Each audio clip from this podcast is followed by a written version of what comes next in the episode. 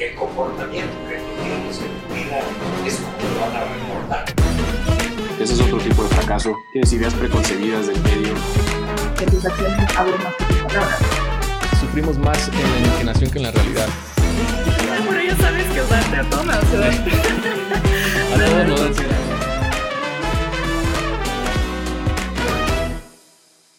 Hello amigos, ¿cómo están? Espero que estén teniendo un gran inicio de semana. Yo soy Guillermo Moctezuma, tu host de este podcast, en donde te comparto historias y reflexiones sobre la adversidad, usando principalmente el estoicismo como una herramienta para afrontarla. Hoy te voy a compartir algunas ideas del documental del actor Jonah Hill, que seguramente lo recordarás por sus actuaciones en Superbad o El Lobo de Wall Street con Leonardo DiCaprio, bastante, bueno, soy, soy muy fan de ambas películas.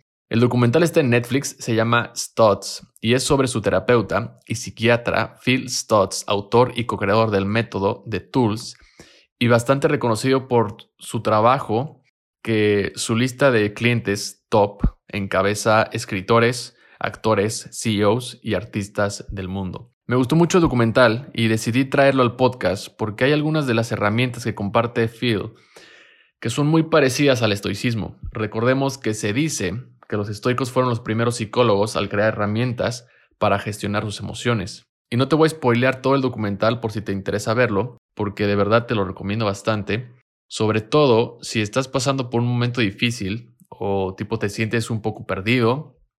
Me parece genial todas las ideas y la vulnerabilidad que ambos dejan ver mientras comparten cómo es una sesión con un terapeuta y cómo llegan los pacientes a afrontar sus problemas. No voy a hablar de todas las herramientas que se mencionan, solo las que más me gustaron para reflexionar y hacer una comparación o una especie de sumatoria con la filosofía del estoicismo. Entonces, lo primero que se menciona es la definición de una herramienta que me imagino tiene que ver con el método que creo que mencionaba al principio. Dice que una herramienta, hablando en el campo de la gestión emocional, es aquella que puede cambiar tu estado interior, o sea, el cómo te sientes de manera inmediata. Y básicamente es como cuando tomas una experiencia desagradable que te sucedió y la conviertes en una oportunidad. Los estoicos en la búsqueda de una vida más virtuosa desarrollaron diferentes técnicas para gestionar sus emociones, pues sabía que cualquier cosa que podía descontrolar su tranquilidad debía ser no solo analizada, sino también gestionada haciendo consciente la emoción para tratarla como tal. La primera herramienta, y la más importante que menciona el autor, es algo que llama la fuerza vital, life force, Dice que no importa qué tan perdido estés, qué tan deprimido estés, trabajar en tu fuerza vital tiene la garantía de que te sentirás mucho mejor y los resultados son casi inmediatos. La fuerza vital está compuesta como una forma de pirámide en donde la base es la relación que tienes con tu cuerpo, después sigue la relación que tienes con las personas y por último, el punto más arriba es la relación que tienes contigo. Aquí hay algo que te va a sorprender, bueno, al menos a mí eso es lo que me pasó y que ahorita te voy a compartir en mi experiencia, porque lo primero en lo que tienes que trabajar, si estás en una situación difícil o depresión, es trabajar tu relación con tu cuerpo, o sea, la base, como decíamos al principio, es tu cuerpo. Y en ese sentido es activarlo con ejercicio y una dieta balanceada, puntos extra si le metes meditación, Aquí sabemos que somos fan de la meditación. Pero lo que te va a sorprender, no importa qué tan deprimido estés o qué perdido te sientas, dice el autor, la simple acción de activar tu cuerpo con un poco de ejercicio y comer bien mejorará tu estado emocional en un 85%. 85%. Y los resultados son casi inmediatos. Jonah Hill menciona que si esto nos enseñara en la escuela, a lo cual estoy totalmente de acuerdo, la importancia, o sea, la importancia que tiene el ejercicio y comer bien para nuestra salud mental, posiblemente nos estaríamos ahorrando muchos problemas ya de adultos. Y aquí viene una falla de origen que me parece que se sincronizó con el momento en el que vi este documental, porque llevo dos semanas, más o menos, sin hacer ejercicio debido a una pequeña lesión en la espalda. He estado tomando sesiones de terapia con ventosas, tipo las que no sé si llegaste a ver a Michael Phelps después, de sus competencias. Esas como moretones circulares en la espalda que por cierto duelen un chingo. Bueno, he estado haciendo ese tipo de terapia y pues por lo tanto no, o sea, me recomendaron no hacer algún tipo de ejercicio, más bien ninguno. Y, y pues he estado como un poco así, ¿no? O sea, mi rutina casi siempre, más bien diario, era gimnasio y los fines de semana me iba a correr. Y En fin, decidí que dejé, o sea, iba a dejar de hacer un poco ejercicio, más bien de, he dejado de hacer ejercicio y comencé a sentirme un poco desbalanceado emocionalmente, un poco raro. Me costaba despertarme a mi hora habitual, me sentía cansado, mis tareas las hacía, pero como, como que sentía una barrera para hacerlas. Algunos días no escribí en mi diario, empecé a comer un poco mal, etcétera, etcétera. Y esto me di cuenta hasta este fin de semana que hice una pausa como para analizar de dónde venía esta resistencia, que cada vez se estaba haciendo como más presente. Entre esa pausa me fui a leer mis diarios y me di cuenta que las fechas en donde me sentía bajoneado, deprimido y sin ganas no estaba haciendo ejercicio, dormía mal. Y esta resistencia de la que te decía al principio se hacía como más presente hasta que la enfrentaba y sin importar las voces que me decían mañana empezamos, hoy no, mira, es domingo, mejor lunes, porque como que los lunes son los principios y, puedes empezar así como que eh, de acuerdo a la semana, o ya que te compres mejor los tenis nuevos porque esos ya están muy viejos, o cómprate la chamarra porque ya hace frío, cómprate el outfit entero, etcétera, etcétera. Sin hacerle caso a ninguna de esas excusas, simplemente me paraba y hacía ejercicio. Y el siguiente día, lo mismo, y en menos de tres días, mi condición era totalmente diferente. O sea, yo no te estoy mintiendo porque estaba en mis diarios. O sea, me di cuenta cuando estos patrones de, fueron como tres veces a lo largo del año pasado o año y medio, que como que me sentí un poco bajonado de energía y, y tengo un diario en donde pues antes como que sí llevaba como muy eh, metódico ese tema de las rutinas cuando quería como que hacerlas hábito. Entonces, por lo tanto, podía ver qué días no hacía ejercicio. Y entre esos días, pues estaba esta parte de que por alguna razón no estaba haciendo. Y cuando lo retomaba, pues en las páginas siguientes podía ver cómo me sentía mejor. E incluso lo escribía de que me estaba sintiendo mejor. Entonces, y me sentía con más fuerza mental o sea, y con más ánimo, o simplemente me sentía bien. Podía sentarme a trabajar en mis proyectos, ver una serie o tener una charla con alguien y sentirme presente. Creo que eso es muy importante. O sea, cuando esta fuerza como que se presenta, como que a veces estamos como constantemente pensando en qué es lo que nos está pasando o rumiando solamente pensamientos negativos. Seneca dice, trata tu cuerpo con rigor para que no desobedezca tu mente, porque tú eres quien está a cargo y quien tiene el control. O sea, al final tú vas a decidir dar ese paso de levantarte de la cama y irte a correr o hacer 20, 30 minutos de ejercicio.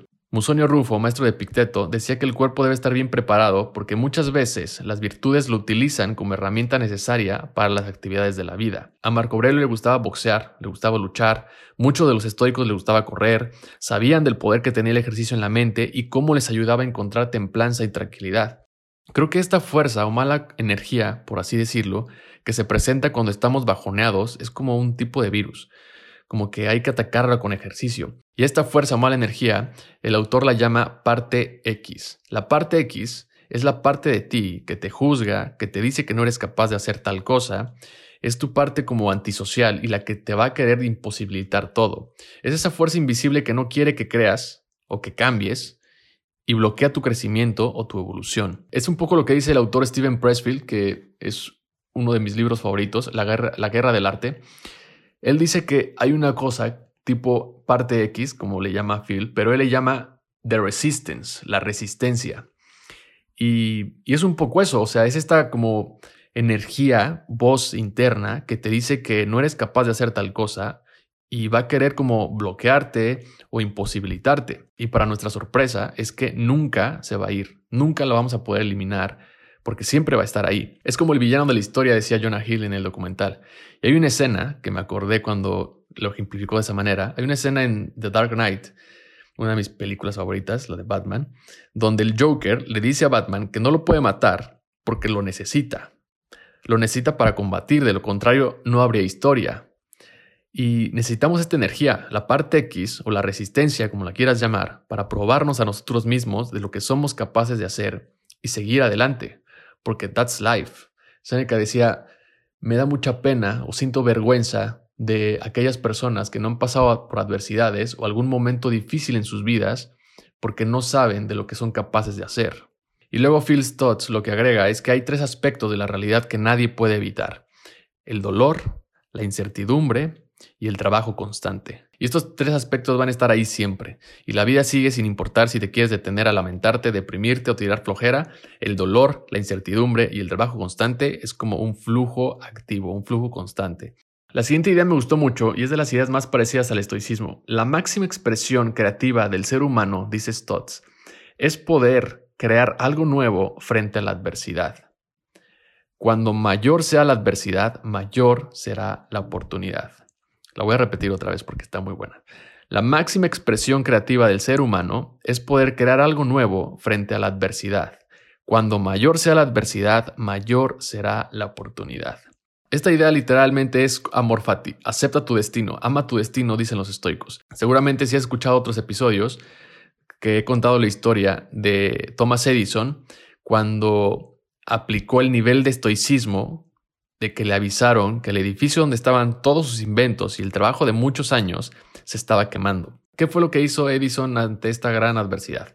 La tomó como una oportunidad para mejorar y creó de las cenizas una de las compañías más importantes de todos los tiempos. Creo que las fallas de origen como que las veo un poco así, como pequeñas oportunidades para mejorar. Otra de las herramientas que me gustó del documental, esta es muy muy buena y aparte me encanta porque el terapeuta comparte, bueno, por lo que veo es que cada sesión que hace con sus pacientes, al final de la sesión les da unas como notas y en estas notas son como un dibujo que representa como una parte de la herramienta o más bien la sesión, pero como que en esta imagen trata de de cierta manera conceptualizar lo que se vio en la sesión y cómo te va a ayudar esa herramienta para que la recuerdes. Está bastante interesante y de hecho creo que tiene una página, hay una página que se llama thetools.com, creo que así es, que, y bueno, también tiene un libro, etcétera, pero bueno, la, la técnica o la herramienta se llama el collar de perlas. Imagina que tienes un collar en el que a diario le pones una perla. Cada perla significa una acción, por lo tanto, y sin importar nada, al otro día hay que ponerle otra perla al collar.